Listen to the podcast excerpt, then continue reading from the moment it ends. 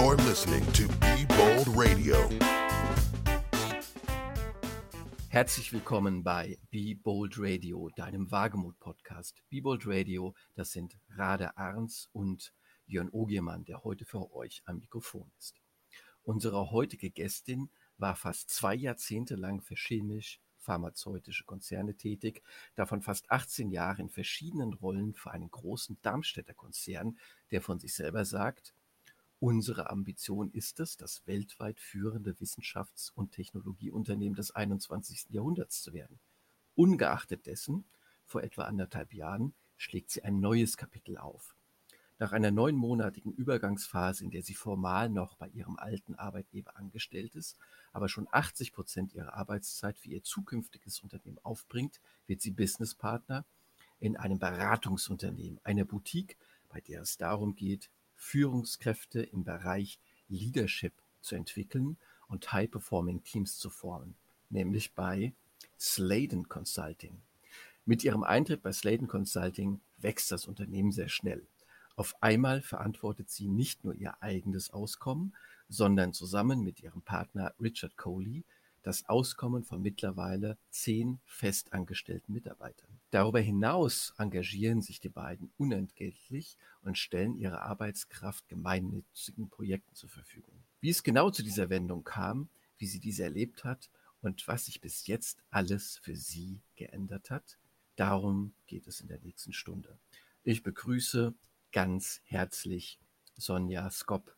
Sonja, Schön, dass du bei uns bist. Jörn, vielen Dank. Ich bin sehr froh, dass ich hier sein kann. Der geneigte Zuhörer weiß mittlerweile, dass ich ganz gerne mit so einem Dreigestirn an Fragen anfange, aus dem du machen kannst, was du willst. Also du kannst sehr ausführlich antworten, du kannst sehr knapp antworten. Wir schauen einfach mal, wo uns das hinführt. Und diese drei Fragen lauten, wer bist du, woher kommst du und wo geht es gerade hin für dich? Ja, vielen Dank, Jörn. So, ähm, wer bin ich? Ich bin ähm, erstmal ein Familienmensch, äh, eine Mutter von zwei Teenage-Kids und äh, auch eine Ehefrau und eine Tochter äh, und das alles sehr gerne. Und das Zweite hast du schon so sehr schön zusammengefasst. Äh, ich bin in, in meinem Beruf die Geschäftspartnerin in einem kleinen englischen äh, Unternehmen, einer kleinen Unternehmensberatung und das noch nicht lange und deswegen beschäftigt mich das natürlich auch sehr. Das ist so mein Status im Moment. Ähm, die Frage, wo ich herkomme, würde ich so fast ein bisschen örtlich beantworten. Ähm, ich bin nämlich sogar original aus Darmstadt. Ich bin in Darmstadt zur Schule gegangen, wo wir uns jetzt quasi auch treffen, wenn es auch nur virtuell ist. Bin dann aber äh, über verschiedene Städte in Deutschland, Karlsruhe, Münster, äh, lange in der Schweiz gewesen, auch in Montreal in Kanada und dann jetzt aber schon wieder viele, viele Jahre zurück in Darmstadt. Ähm, und auch meine Tätigkeit jetzt in, dem, in der kleinen englischen Firma führe ich von hier aus, von einem deutschen Büro aus, aus. Und wo es hingeht, äh, ist eine gute Frage, aber ich bin einfach gespannt. Ich bin noch relativ jung in meinem neuen Job, in meiner neuen Rolle und bin da einfach sehr offen, äh, wo uns unsere kleine Firma in den nächsten Jahren hinbringen wird. Mhm. Genau darüber möchte ich mit dir auch genauer sprechen. Bevor wir das aber tun, ich hatte es ähm, eingangs bereits erwähnt, unser Podcast hat ein Hauptthema und das ist Wagemut. Und deswegen frage ich auch dich, was ist deine ganz eigene Definition von Wagemut? Was verstehst du darunter? Ähm, ganz kurz eine kleine Geschichte, weil ich habe das Thema Wagemut auch bei uns am Abendbrottisch äh, auf den Tisch geworfen. In der Familie, wir haben immer sehr äh, viele gute Diskussionen beim Essen und äh, meine Kinder finden, das ist ein altes Wort, ein historisches Wort, so ein bisschen fast, ja. Ähm, die lachen immer ein bisschen, wenn wir so alte Worte verwenden und dafür die jugendlichen Worte nicht mehr hm. können. Äh, ich mag Wagemut. Ich finde es ein tolles Wort, weil es so zusammengesetzt aus Mut und Wagen ist. Und für mich, als ich näher drüber nachgedacht habe, ist es so ein bisschen verknüpft mit Abenteuer, ähm, auch so ein bisschen Ausbrechen und auch vielleicht ein einen geradlinigen Weg verlassen und dann einfach eine andere einen anderen Abzweig nehmen. Mhm. Abenteuer hast du gesagt, ähm, einen geradlinigen Weg verlassen. wenn wir diese beiden Dinge mal aufgreifen und dir die Frage stellen, wann in deinem Leben hat Wagemut dir eine besondere Wendung gegeben? Was ist deine Antwort darauf? Ich habe eigentlich ein relativ geradliniges Berufsleben gehabt über Jahrzehnte. Ich bin ja Wissenschaftlerin, ich bin Chemikerin und bin einfach in meiner durch mein Studium, durch meine Doktorarbeit und durch meine berufliche Laufbahn immer mit dieser starken Bindung an die Wissenschaft äh, gegangen und habe tolle Rollen gehabt, aber immer verknüpft zu diesem ähm, wissenschaftlichen Hintergrund. Und die, die große äh, Wendung auf meinem Weg war dann einfach äh, vor anderthalb Jahren zu sagen, nein, ich, ich gehe einem anderen, einer anderen Leidenschaft nach, nämlich dass ich ein sehr starker ähm, Fan von Themen rund um Menschen und Human Skills und hm. wie arbeiten Teams und wie hm. funktioniert hm. äh, Führung und so weiter. Ähm, da, das, das mich sehr beschäftigt und ich schon immer das gerne gemacht habe, aber mich sicherlich eine ganze Zeit lang nicht getraut habe, das loszulassen, äh, die Wissenschaft, oder zu sagen, wie kann ich die beiden Themen verbinden. Hm. Wo liegt für dich die Verbindung zwischen Wissenschaft und diesen Human Skills. Wir bemühen jetzt mal einen Anglizismus, aber warum auch nicht? Ich kenne tatsächlich auch beide Welten. Ich bin auch äh, Wissenschaftler gewesen und ich bin ausgebildeter Coach. Da geht es natürlich auch um Human Skills. Es geht darum, Ressourcen freizuschalten, Menschen dazu zu befähigen, eigene Ziele zu entwickeln und zu erreichen. Und wie kannst du nun diese beiden Welten für dich ganz persönlich miteinander verbinden? Da fallen mir zwei Dinge ein. Und zwar das erste ist, ich, ich denke, Wissenschaft hat immer mit Neugierde zu tun und auch mit Lösen von Problemen. Und die genau gleichen Fragen äh, sind für mich auch wichtig, wenn ich versuche, irgendwie ein Team oder eine Einzelperson äh, näher zu beleuchten. Was, wie fühlt die, wie sicher ist die, wie wie im Vertrauen und wie kann sie eben dann auch anderen Menschen durch Veränderungsprozesse helfen. Also dieses so ein bisschen ähm, Detektivarbeit auch zu leisten. Wo sind die Herausforderungen und wie können wir die mhm. überkommen und welche äh, Methoden und Tools können wir da nutzen? Ähm, das gehört für mich sehr eng zusammen. Mhm. Und das andere ist auch, es ist irgendwie was, was mein äh, ehemaliger Chef immer gesagt hat, äh, alleine ist, ist kein Wissenschaftler ein guter Wissenschaftler. Alleine hat auch noch nie jemand wahrscheinlich einen Nobelpreis gewonnen. Ähm, das ist immer eine Team, ein Team-Effort, mhm. Teamaufwand. Und wenn diese Teams nicht funktionieren, dann läuft, läuft es natürlich nicht so gut und geht nicht so leicht von der Hand. Deswegen ist unsere Aufgabe wirklich, die Teams so zu unterstützen, dass die ganz anders äh, funktionieren können. Mhm. Das ist etwas, was mich sehr, sehr interessiert. Auch tatsächlich eine der Fragen, die ich mir noch aufgeschrieben habe, die möchte ich im Moment aber noch ein bisschen zurückstellen und nochmal mit dir zu sprechen kommen auf diese Phase der Entscheidung. Also das hat ja, so kann man es zumindest herunterbrechen, zwei Aspekte. Das eine ist ein Weg von, du hast also etwas hinter dir gelassen und das andere ist ein Hinzu. Du bist also auf etwas zugegangen. Was also hast du bei deinem neuen Arbeitgeber am meisten vermisst? Ja, schöne Frage. Was ich vermisst habe, ist, ähm, oder letztendlich vermisse, ist im Prinzip einfach ein, ein großes, sehr großes Team. Ich bin eben immer gewöhnt gewesen, in, in großen ähm, Teams und Abteilungen zu arbeiten, wo ich einfach Zugriff auf verschiedene Leute habe mit unterschiedlichen Ideen und Denkweisen und einfach genau wusste, okay, für diese Frage kann ich die Person fragen. Und ich habe mich in so, einer, so einem großen Netzwerk eigentlich sehr wohl gefühlt. Mhm. Und ähm, das andere ist natürlich, ich habe auch, und das möchte ich nicht unerwähnt lassen, diese Sicherheit, äh, dass es alles ein, ein, großes Unternehmen ist, wo einfach eine gewisse Konstanz ist und auch ein gewisser Weitblick nach vorne äh, wo man davon ausgehen kann, dass es äh, einfach noch sehr tragfähig bleibt für viele Jahre. Das ist schon was, was, ein, was auch ein schönes Gefühl ist, ja, wenn man da ein Teil dieses, ähm, dieses Ganzen ist. Und ich habe auch die Wissenschaft, als hatte ich ja schon erwähnt, ich hab, es fiel mir schwer, das ganz hinter mir zu lassen, weil ich finde, die Arbeit ähm, zum Beispiel eben in der Entwicklung von Medikamenten sehr, sage ich schon wieder was Englisches, purposeful. Mir gefällt das Wort Purpose aber irgendwie besser als Zweck oder sowas oder Ziel oder ähm, ich finde es ist unheimlich bereichernd und motivierend für sowas zu arbeiten. Und ähm, das hat mich einfach schon ein bisschen Zeit gekostet zu überlegen, will ich da wirklich diesen Cut machen. Mhm. Die zweite Frage, ähm, was mich hingezogen hat, ist, ich habe schon gemerkt, ich habe in, auch in meinem, in meinem äh, alten Leben sozusagen immer versucht, so ein bisschen unternehmerisch zu denken, ja, und schnell zu sein und hm. ähm, schnelle Entscheidungen zu treffen und auch, ich mag es auch, Entscheidungen zu treffen und einfach Dinge einfach mal auszuprobieren und auch, wenn sie nicht 100% gut sind, einfach mal zu probieren und dann zu adjustieren. Und das ist natürlich schwieriger in einem, in einem großen Gebilde. Und ich habe relativ schnell, als ich ähm, bei Sladen war, aber ich hatte mich auch vorher schon auf der Seite so ein bisschen selbstständig gemacht mit so einem ganz kleinen Fuß.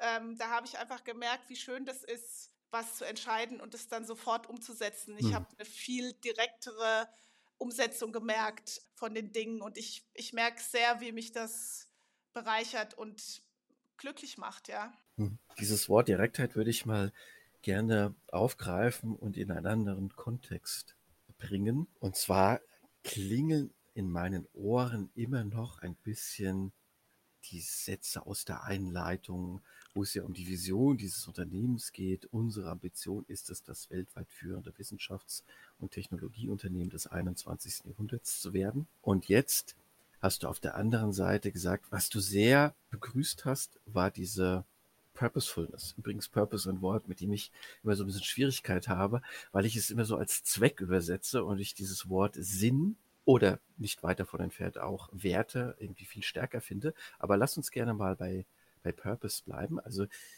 ähm, ich habe das ja auch, ähm, also die, die Organisation, für die du gearbeitet hast, habe ich auch selber ein bisschen kennengelernt. Und was mich da immer fasziniert hat, war wirklich, äh, wahrscheinlich nicht von allen, aber von vielen Mitarbeitern, diese Beseeltheit.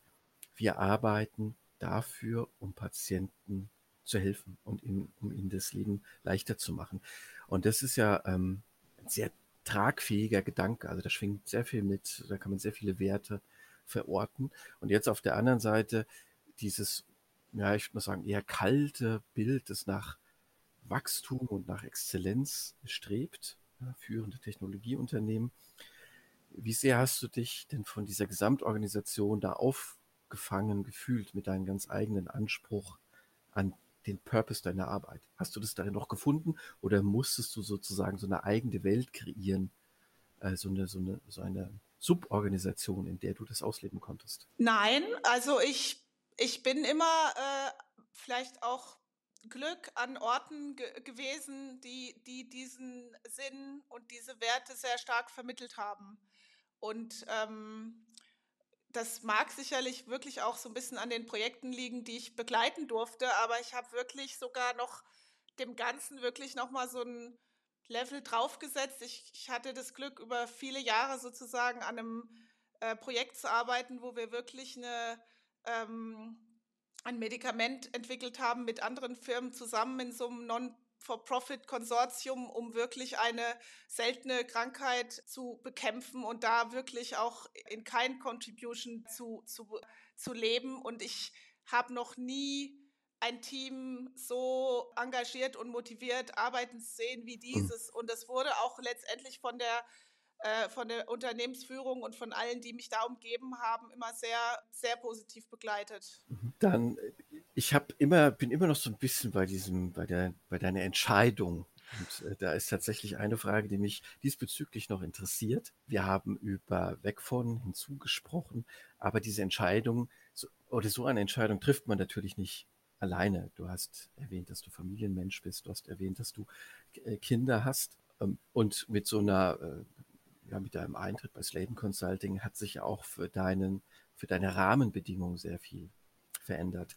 Also wie hat denn dein Umfeld auf deine Veränderung reagiert? Interessanterweise habe ich viel mehr erwartet, oh was machst du und, und wieso machst du das? Und du kommst doch da aus einem ganz guten, äh, gesicherten Umfeld und auch, es ist auch so, ich hatte auch Spaß, ich habe meinen Job unheimlich gerne gemacht. Ähm, ich habe gar nicht dieses, fast gar kein Pushback bekommen, weil ich glaube, dass die Leute, das ist mir erst hinterher klar geworden, unheimlich stark gesehen haben, dass im Prinzip dieser Treiber, ich möchte meine Leidenschaft, äh, Menschen zu helfen und eben genau die Werte und die Ziele zu verfolgen, die Sladen Consulting verfolgt, um, um, um Teams auf andere, auf andere Ideen zu bringen und, und auch in einer sozusagen einer ein bisschen anderen Art und Weise. Wir wollen ja nicht nur Business Purpose erreichen, sondern wir arbeiten da wirklich sehr stark mit,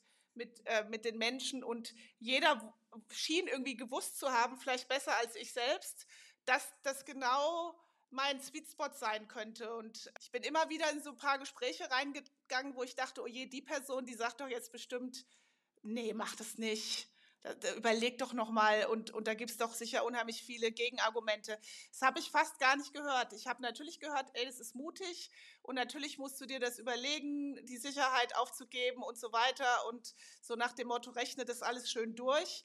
Aber inhaltlich haben so viele gesagt, Sonja, das passt zu dir, mach das. Und wenn nicht jetzt, wann dann? Oder beziehungsweise auch so ein bisschen, das ist eine Chance, da im Prinzip auch als Geschäftspartnerin einzusteigen, wo du dann auch deine Ideen wirklich mit der ganzen Arbeit, die du die letzten 20 Jahre gemacht hast, wo du verwirklichen kannst, machst. Und ähm, die einzigen, die ein bisschen Schwierigkeiten hatten, zugegebenermaßen, ähm, sind meine Eltern hm. äh, die natürlich einfach auch noch so aus einer ganz anderen Denkweise kommen. Ich kann das auch gut verstehen und äh, für die Sicherheit nochmal eine ganz andere Rolle spielt und ähm, die auch, glaube ich, einfach es ist sehr schwer zu verstehen, manchmal zu erklären, was man in einer Beratung überhaupt macht und wie sich das eben dann zum Beispiel zu meinem wissenschaftlichen Hintergrund verknüpft, ob ich nicht jetzt plötzlich irgendwas mache, wozu ich mein Studium gar nicht gebraucht hätte, was ich nicht denke. Ich denke, das war alles wichtig und trägt alles nach wie vor hm. dazu bei, dass ich meine Arbeit gut machen kann, ja. Mhm. Ähm, aber es hat, es hat mich wirklich gewundert, dass es wenig Gegenwind gab, sondern wirklich ein sehr starkes Support-Team und auch mein Mann und meine Familie äh, waren sowieso der Meinung, mach das, was du gerne machst und das ist auch sicher so ein Credo, ja. Hm. Mach das, was du liebst und liebe das, was du machst.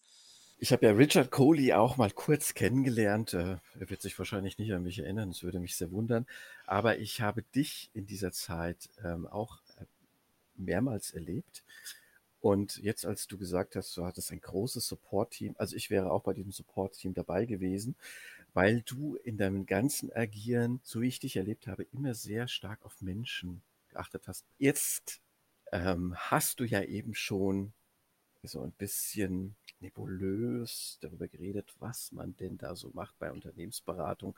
Sprich, jetzt möchte ich mit dir darüber reden, was ihr eigentlich bei Sladen Consulting macht. Allerdings mit so einem kleinen Kunstgriff. Ne? Gut. Ich würde nämlich jetzt gerne mit dir so zwei äh, Begriffspaare gegenüberstellen. Und zwar Begriffspaare, die sozusagen das menschliche Wesen beschreiben und sich dabei aber so diametral gegenüberstehen. Das eine Begriffspaar ist intrinsische Motivation und Selbstführung und das andere Begriffspaar ist extrinsische Motivation und ja, mal Fremdbestimmung. Welche dieser beiden Begriffspaare glaubst du, ist eigentlich wirklich näher an der menschlichen Natur? Also wenn man alles so vom Menschen so abschält, so der Kontext, in dem er sich bewegt, vielleicht auch die aktuelle Einbettung in irgendeine Organisation. Wo ist der Mensch da näher und was hat das eigentlich mit Sladen Consulting zu Also auf jeden Fall ist der Mensch näher ähm, an der intrinsischen Motivation und an der Selbstführung. Mhm. Ich muss da gerade an so ein Buch denken. Ich weiß gar nicht wieso, was ich kürzlich gelesen habe. Äh, ähm, Corporate Rebels. Ich weiß nicht, ob du das kennst. Leider Ma nicht. Make Work More Fun. ähm, und da geht es auch viel um diese Dinge. Und ich denke auch, dass das das ist, was wir bei Sladen versuchen. Unser Credo ist ja so ein bisschen so, und ich fand es unheimlich schwierig jetzt in der Vorbereitung. Ich entschuldige mich jetzt auch wirklich hier nochmal offiziell für diese vielen englischen Wörter, die ich benutze. Ich glaube, Das liegt daran, dass mein Berufsleben irgendwie 98 Prozent aus Englisch besteht und ich weiß bei manchen Dingen gar nicht, wie ich die auf Deutsch überhaupt sagen soll. Das heißt, ähm, unsere Vision sozusagen ist, wir wollen wirklich nachhaltige Arbeitsumgebungen und Kulturen erschaffen, die jeden Einzelnen und auch Teams aufblühen lassen, die jeden sozusagen in seinem Vertrauen und in seiner Mitte sitzen lassen. Und wenn ich in, in einem, äh, in einem selbst, guten Selbstwertgefühl und in einer, in einer positiven ähm, Atmosphäre arbeite, dann arbeite ich besser selbst, besser mit meinen Teams, besser und ich gehe auch glücklicher nach Hause. Und ich rette vielleicht auch noch die Welt. Also das ist jetzt ein bisschen übertrieben, aber ich glaube, das hängt alles so zusammen und ich glaube, dass der, diese intrinsische Motivation und damit auch, ich gehe gern zur Arbeit und ich möchte da was erreichen und was erschaffen und damit natürlich auch letztendlich zu einer Performance von einem Unternehmen beitragen, das ist, ist so wichtig äh, und, und kann in vielen Menschen noch viel stärker gefördert werden, denn dieses Fremdbestimmtsein entsteht vielleicht auch aus einer Unsicherheit heraus und aus einem, ich, ich, ich traue mich nicht, da sind wir wieder bei Wagemut. Ne? Finde ich ein sehr, sehr schönes Bild, das du da gerade gemalt hast. Und ich habe übrigens ähm, ein anderes Wort im Kopf gehabt, nicht aufblühen, sondern gedeihen. Ah, also, ja, okay, ich ja. So gedacht, also ihr helft Führungskräften dabei, eine Umgebung zu erschaffen, in der Menschen gedeihen können. Passt ja zu aufblühen, zu wachsen. Ja, alles Fall. so ein bisschen organisch. Genau, es ist, glaube ja. ich, persönliches Gusto, welches dieser Wörter jetzt äh, da besser passt. Jetzt aber zu meiner Frage. Ich blicke jetzt ähm, so ein bisschen zurück und erinnere mich daran, was ich in meinem Berufsleben so alles erlebt habe, was mir da so widerfahren ist und vergleiche das mit diesem Bild und behaupte oder stelle jetzt einfach mal die Frage, warum fällt es Unternehmen denn eigentlich so schwer, genau so ein Umfeld zu kreieren, in dem persönliches Wachstum, persönliches Aufblühen oder Gedeihen möglich ist und es sogar fördert? Ich glaube, dass man zum Beispiel ein relativ einfaches Modell hier mal äh, zu, zur Beantwortung dieser Frage benutzen kann wenn du dir ein gleich, gleichschenkliches Dreieck vorstellst und du hast an den beiden unteren Seiten hast du Prozess und Themen und sozusagen Beziehungen und, und, und, und Menschen. Mhm. Und beide müssen ausgewogen stimmen in einem Team, in einem Unternehmen, damit letztendlich sozusagen die Spitze des Dreiecks, was dann die Ergebnisse sind, ähm, erreicht werden kann. Mhm. Das kommt aber automatisch, wenn diese beiden Dinge sich, dass die, auf beide sehr stark geachtet wird. Und wir finden, glaube ich, in allen Teams, ob klein, ob groß, immer ein Hang zu dem einen oder zu dem anderen.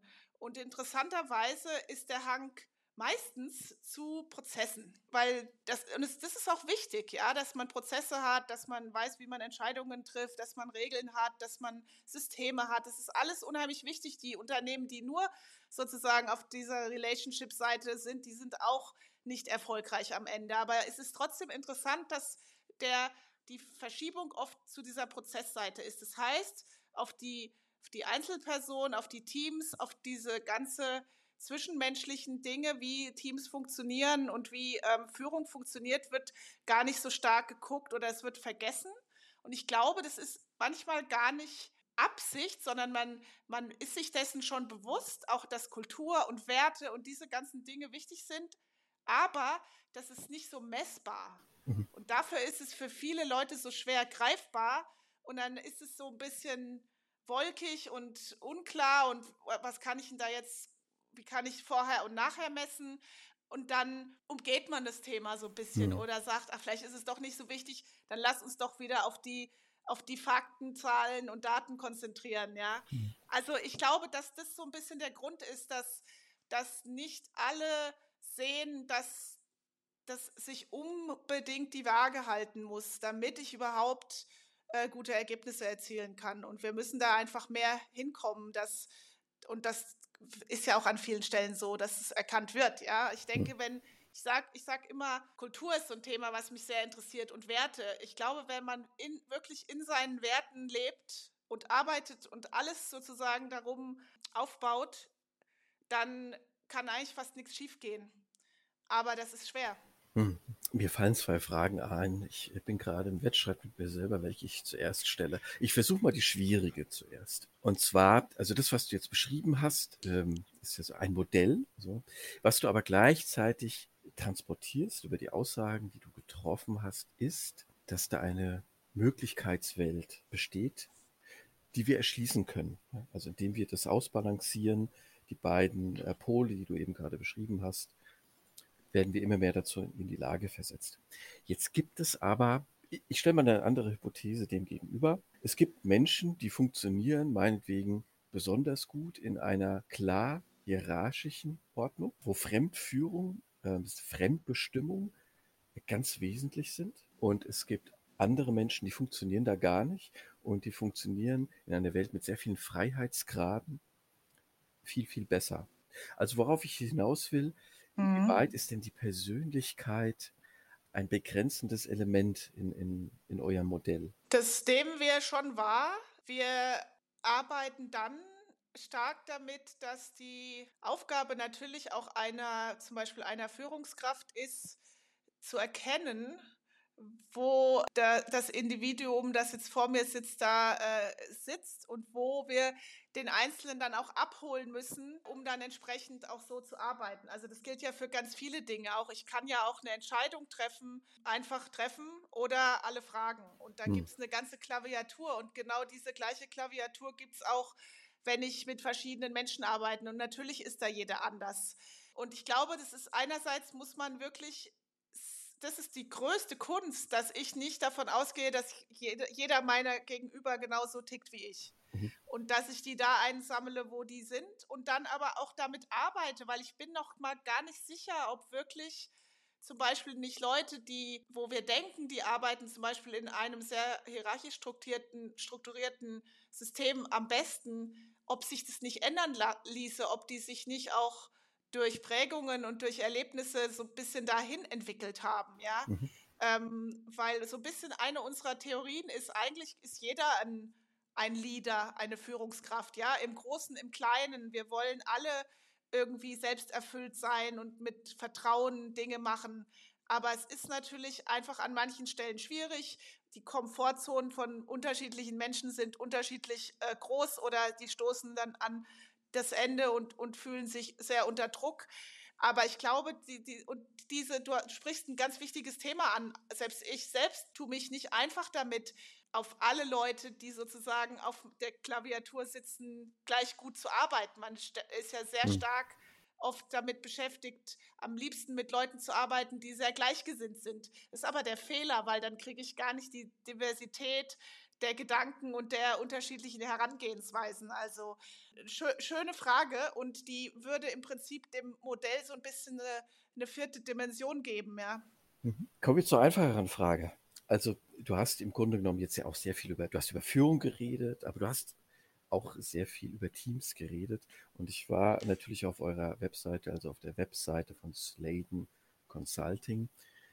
Und da habe ich natürlich ein Schlagwort gesehen, High-Performing Teams. Woran würde ich denn bemerken, dass ich auf ein High-Performing Team treffe? Also ich erkenne so ein Team daran, dass die auch noch gut äh, zusammenarbeiten und, und, und im Prinzip natürlich trotzdem eben auch Performance bringen, wenn es tough wird. Also wir sagen immer, solange alles easy ist, ist es relativ einfach, ein gutes Team zu sein. Aber wenn es irgendwie mal schwierig wird, äh, für ein Team aufgrund von Druck oder aufgrund von äh, schwierigen politischen Situationen in dem Unternehmen oder was auch immer, dann sieht man, ob die wirklich zusammenhalten. Und es ist für mich so ein Bild von, die stehen sehr schön eng Schulter an Schulter und es liegt daran, sie, sie kennen sich gut mhm. und sie wissen unheimlich gut, da sprichst du fast wieder was äh, an, was, was wir schon eben hatten. Sie wissen, wann sie, wann der Einzelne am besten äh, arbeitet, was der braucht, mhm. um wirklich gut zu arbeiten. Also die haben sich da unheimlich mit mhm. beschäftigt, was brauche ich, was brauche ich nicht, was sind so Werte, die, die mir wichtig sind. Und wenn du mir dagegen gehst, dann, dann, dann kann ich nicht mehr, dann möchte ich nicht mehr.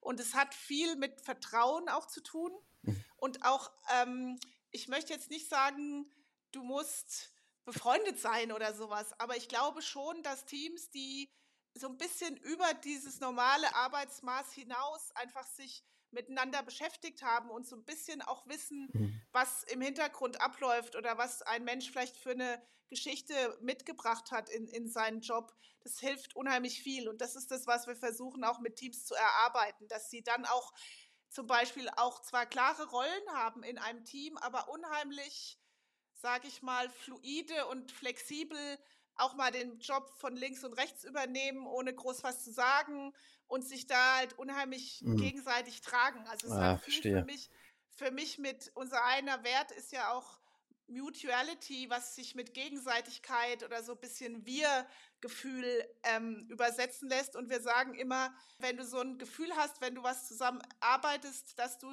1 plus 1 ist gleich 3 äh, herstellst und nicht mehr 1 plus 1 ist 2, hm.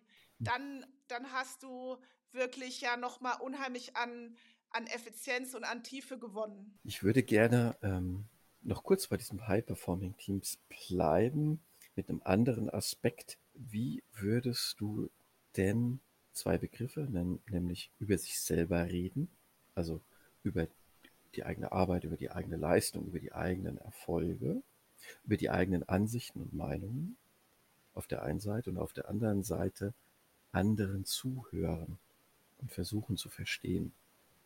Wenn du die beiden Begriffe auf so ein High-Performing-Team anwendest, wie würde das aussehen? Meine erste Reaktion war, es muss eigentlich zum Zuhören verschoben sein. Mhm.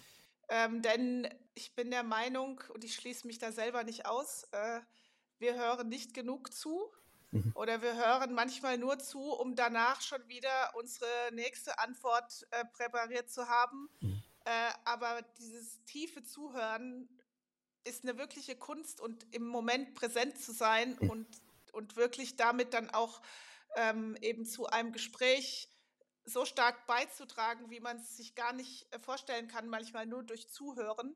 Also das, deswegen meine spontane Reaktion war diese und ich, ich, ich ähm, gebe dem Zuhören dann ganz, ganz hohen Stellenwert, auch für solche Teams. Und wir üben das mit den Teams. Wir haben sogar extra ähm, sozusagen ein paar Lerneinheiten, die sich äh, Deep Listening nennen. Aber ich glaube, dass meine eigene Leistung und was ich gerne mache, was ich gut mache, wo meine Leidenschaft liegt, wo ich in meinem Sweet Spot bin, das muss ich trotzdem in so ein Team reinbringen, ähm, weil natürlich die sozusagen die Kraft und die Beiträge jedes Einzelnen da auch unheimlich wichtig sind. Und, und jeder ist dann mal Zugpferd und jeder ist mal das Pferd in der dritten Reihe. Aber man braucht es schon auch, dass die Leute ihre individuellen Stärken da auf jeden Fall ähm, reinbringen in die, in die Arbeit dann. Das würde ich gerne nochmal auf eine andere Ebene heben mit dem Begriff Silo, Silo-Denken. Mhm. Also, wenn man so ein Team hat, ein Team ist ja in der Regel dadurch gekennzeichnet, dass es ein gemeinsames Ziel gibt.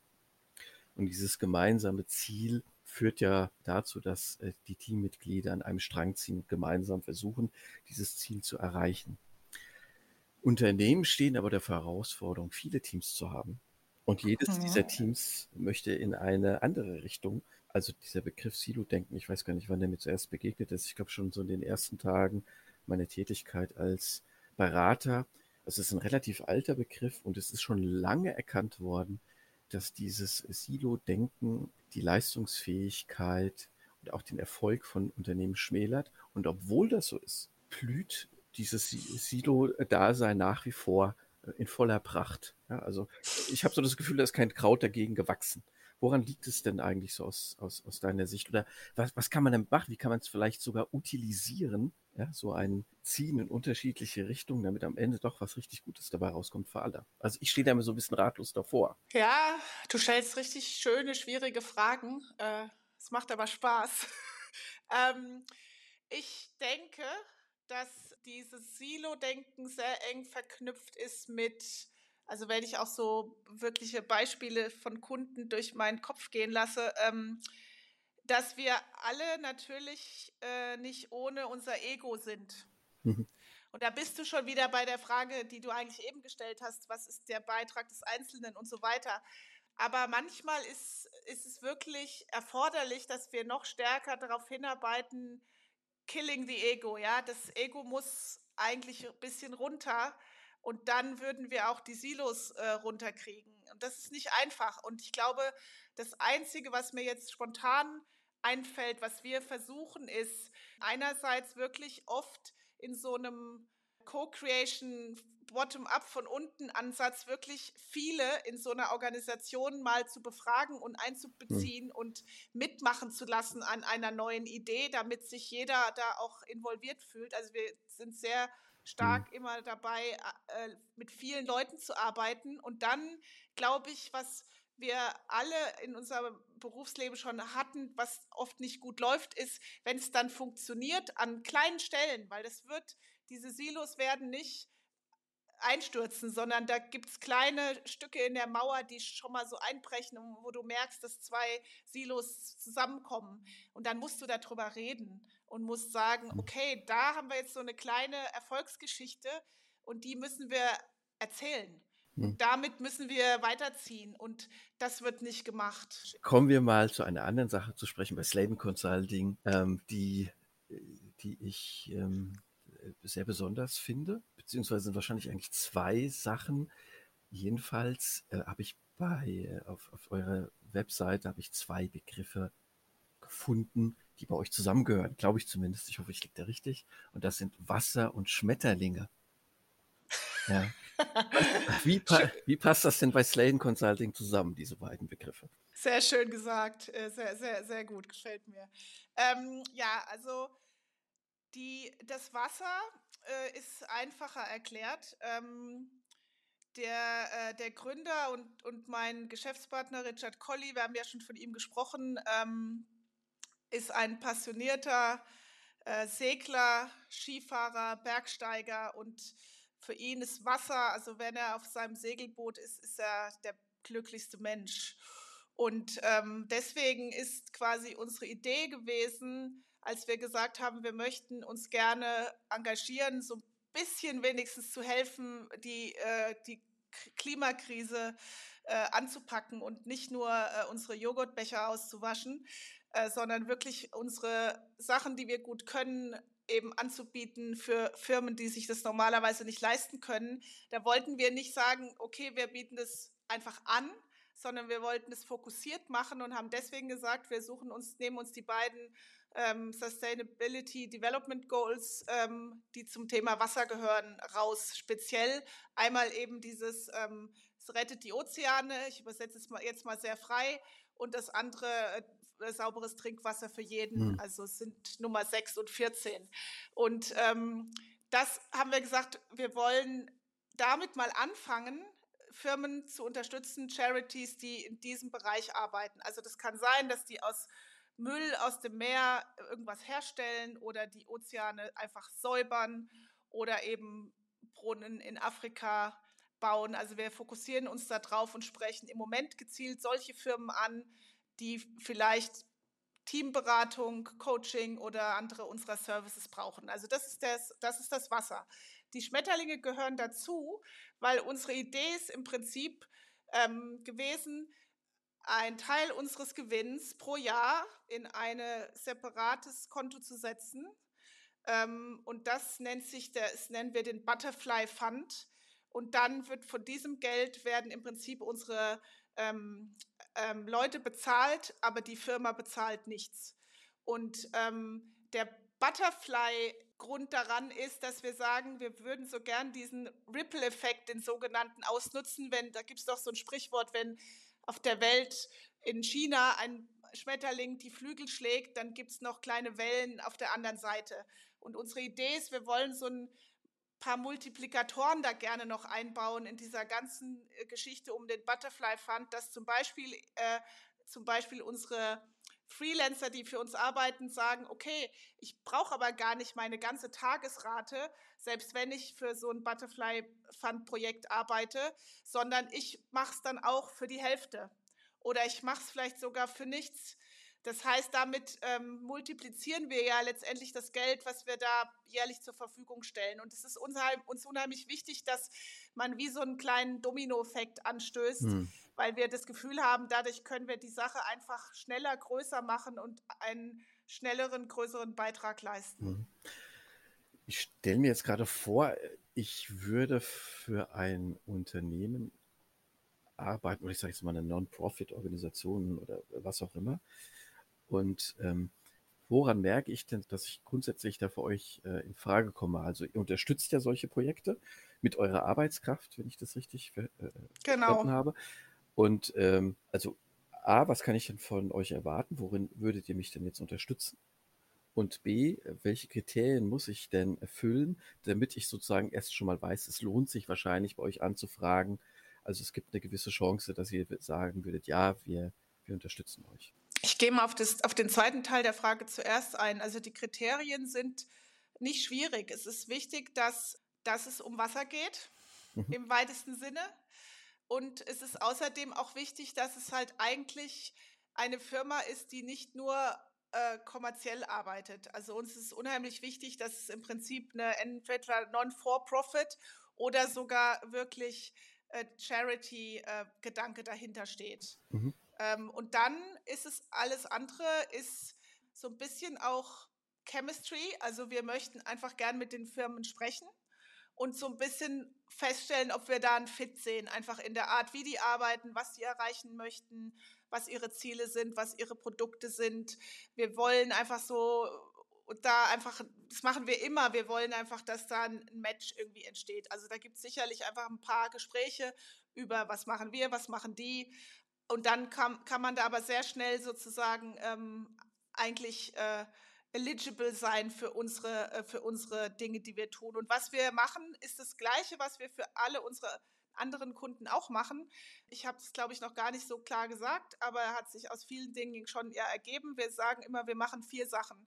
Wir coachen, wir äh, helfen, äh, High-Performing Teams zu bilden. Wir äh, haben so ein Angebot, was sich mehr um so kleine Lernreisen und, und Coachingreisen entwickelt, wo man zu verschiedenen äh, Soft-Skill-Themen einfach Lernmomente, sagen wir dazu, äh, mhm. kreieren kann. Das ist das Dritte. Und das Vierte ist, wir sind einfach gerne da, um Events zu begleiten, große Events, 500 Leute oder mehr oder auch kleine Team-Events mit 20 Leuten und dann ein sehr interaktives, sehr sozusagen, ich sage immer bunt, ein, ein schönes Event zu gestalten, wo man unheimlich zusammen äh, mhm. kollaborieren kann und zu einem guten Ergebnis führt, mhm. kommt. Und aus dieser kompletten Palette kann dann im Prinzip ausgesucht werden, was die Firma braucht. Ja, also wir haben jetzt die ersten Projekte laufen. Den Butterfly Fund gibt es ja erst ein knappes Jahr und da ist Coaching dabei. Und da ist aber auch zum Beispiel ähm, eine Teambuilding-Sache dabei, dass jemand über mehrere Monate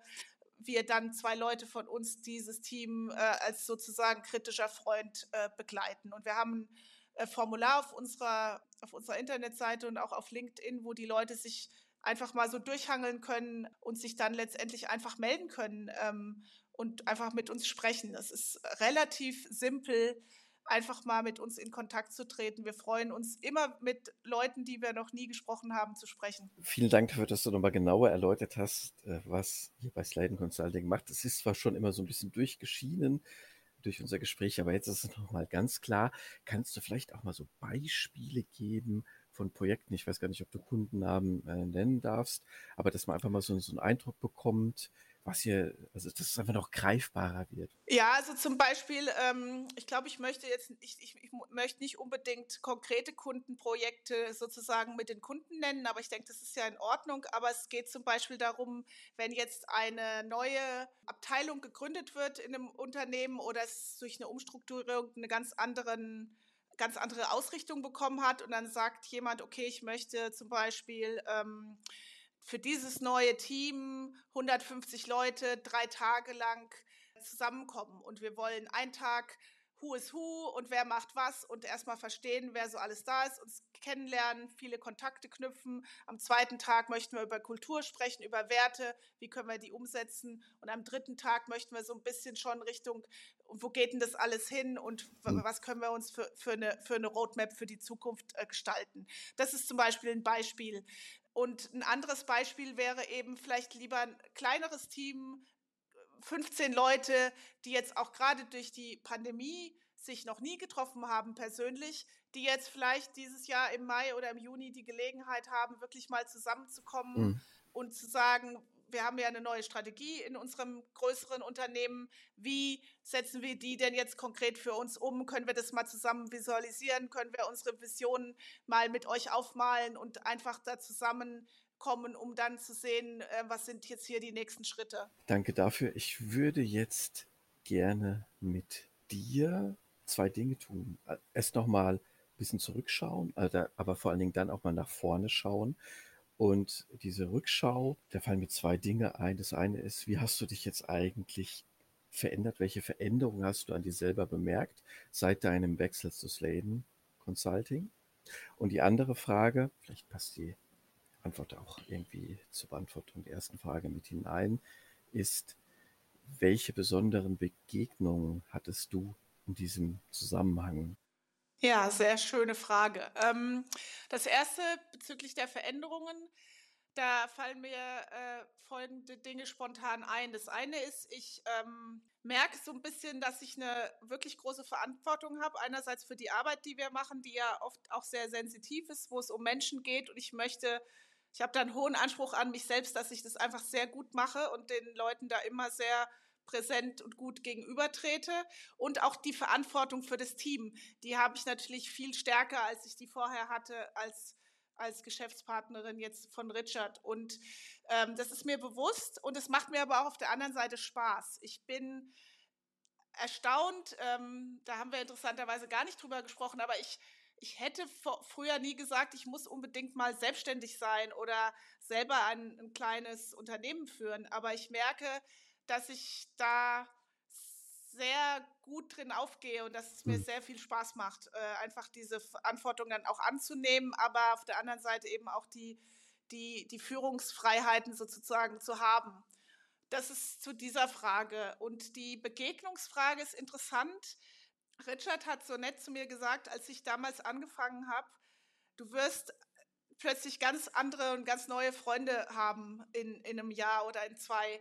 Und es stimmt, ich bin, habe unheimlich viele Menschen kennengelernt und vor allem bin ich sehr positiv überrascht, dass die Beratungen, die, mit denen wir sozusagen zu tun haben, andere kleine in den meisten Fällen, die sind nicht Konkurrenten, die, die, die, die buhlen nicht um Kunden, sondern die versuchen zusammenzuarbeiten und auch sich, wenn es komplementär ist, vielleicht in einem Partnership äh, für das Gute, dass der Kunde letztendlich das Ergebnis bekommt, was er haben möchte, zusammenzutun. Und ich bin super erstaunt, wie viel Gemeinschaft da entsteht. Und wir sind auch in so ein paar Netzwerken äh, äh, organisiert äh, mit anderen kleinen Beratungen und ich habe da unheimlich tolle Gespräche schon gehabt, einfach auch zu Themen, wie kann man wachsen, was kann man machen, wie gehen andere Leute dieses Nachhaltigkeitsthema an.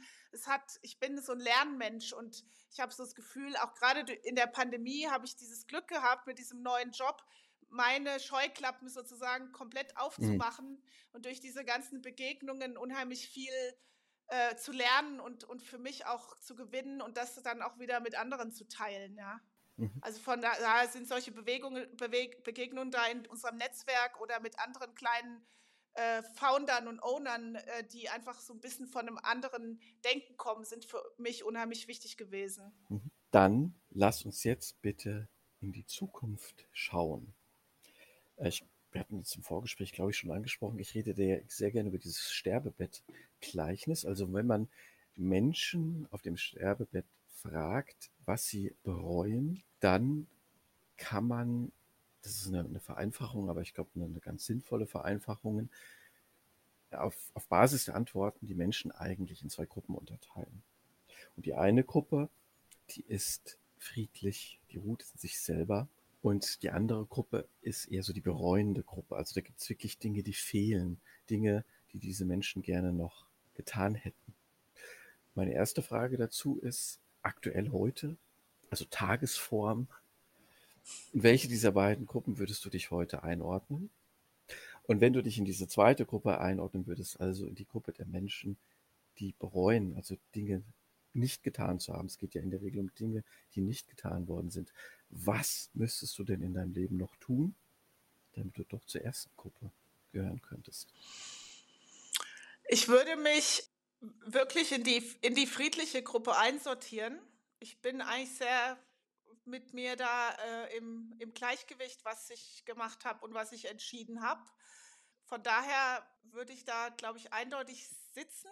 Was ich jetzt einfach, äh, als du die Frage nochmal so schön formuliert hast, gedacht habe, ist vielleicht, und das bringt uns so schön wieder zum Wagemut zurück, habe ich schon sehr lange an meinem Thema gehadert, äh, dass ich immer dachte, ich muss irgendwie Wissenschaftlerin bleiben. Und ich, ich habe diesen geradlinigen Weg, äh, einfach in einem Unternehmen immer äh, spannendere Rollen, aber immer mit einem sehr starken wissenschaftlichen Rucksack. Äh, das habe ich sehr lange verfolgt. Ich habe, glaube ich, äh, kleine Zeichen, die schon lange da sind, äh, dass, dass meine Stärken und auch meine Passion für, für andere Themen da ist, die habe ich am Anfang vielleicht so ein bisschen weggefegt. Ich hm. würde jetzt nicht sagen, dass ich das bereue, weil ich nicht weiß, was passiert wäre, wenn ich jetzt schon vor zehn Jahren irgendwie einen anderen Weg gegangen wäre. Ich bin jetzt eigentlich ganz froh, dass es genau jetzt ist.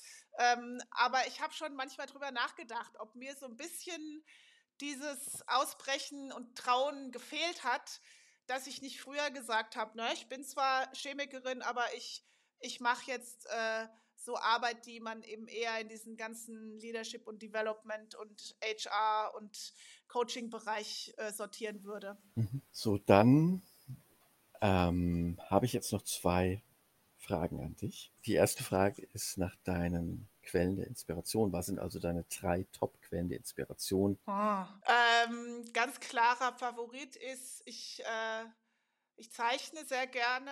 Ähm, ich mache gerne komplexe Sachverhalte einfach durch Zeichnen und das ist eine wahnsinnig starke Quelle der Inspiration für mich. Aber ich kriege die Inspiration dafür auch wiederum aus anderen Quellen, aus Büchern, aus Podcasts oder so. Aber ich bin unheimlich bei mir, wenn ich mit einem iPad oder einem Blatt Papier einfach sitzen hm. kann und bisschen meine Gedanken sortieren. Das ist eine sehr starke Quelle der Inspiration. Das andere ist, ich brauche Sport. Ich kann nicht ohne Sport leben, weil ich glaube, mein Energielevel ist zu hoch, sonst würde das auch, wäre es auch ganz ungesund für andere Menschen. Äh, und das merke ich auch, wenn ich das nicht habe, äh, wird es, ist es irgendwie nicht gut. Also deswegen ist es für mich auch eine Inspirationsquelle. Und ich höre beim Mountainbiken Podcasts das darf ich jetzt gar nicht sagen, aber nur auf einem Ohr, damit ich auch noch die anderen Menschen höre und den Wald. Aber das mache ich sehr gerne, wenn ich langsam fahre, dass ich dann Podcasts höre. Und das Dritte ist, ich hatte das vorhin schon mal erwähnt und ich merke immer stärker, wie wichtig es für mich ist. Wir haben eine sehr starke äh, Diskussions- und Konversationskultur in meiner Familie, in meiner kleinen Familie von vier Leuten so am Tisch. Wir essen auch immer zusammen. Es gibt bei uns kein, jeder ist da irgendwie selber vor sich hin. Ähm, mal sehen, wie lange wir das noch halten können mit Teenager-Kindern, aber wir wissen alle vier, wie wichtig uns das ist und das ist auch eine Inspirationsquelle für mich. Ich mag die Meinung von 15-Jährigen. So, jetzt, weil die Zeit ist wirklich vorgeschritten, ich weiß, du musst los. Ich komme jetzt wirklich zur aller, allerletzten Frage, eine kleine überspringe ich, das können wir aber, glaube ich, auch verschmerzen. Einfach die Frage, wie kann man dich denn erreichen, wenn man das tun möchte? Was ist da dein bevorzugter Kanal? Gut.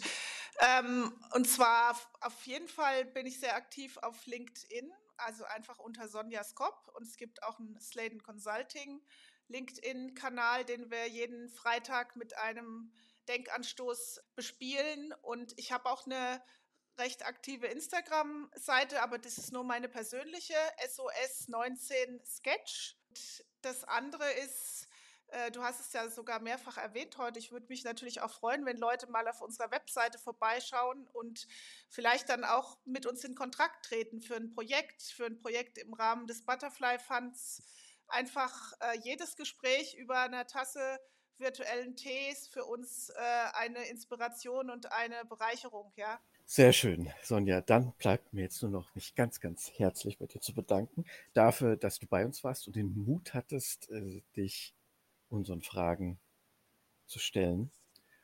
Ähm, vielen Dank dafür und Chapeau. Und ich hoffe, dass wir uns auch mal wieder über den Weg laufen. Wäre sehr, sehr schön, würde ich mich freuen. Das hoffe ich auch. Und äh, ich will auch nochmal Danke sagen. Ich bin absolut begeistert, äh, wie du eine ganz schöne Atmosphäre hier schaffst und auch so ein, so ein Zwiegespräch äh, ermöglicht, was uns so ganz aus unserem normalen Alltag im Prinzip rausholt. Und ich hoffe, dass es den Zuhörern auch dementsprechend äh, gelingt, da sich so ein bisschen in diese in diesen Zauber einzudenken und äh, hat mich hat mich sehr inspiriert und sehr an, sehr erfreut, dass ich hier sein konnte. Das freut mich sehr. Dankeschön. Bis bald. Bis bald. Danke, Jörn. You're listening to Be Bold Radio.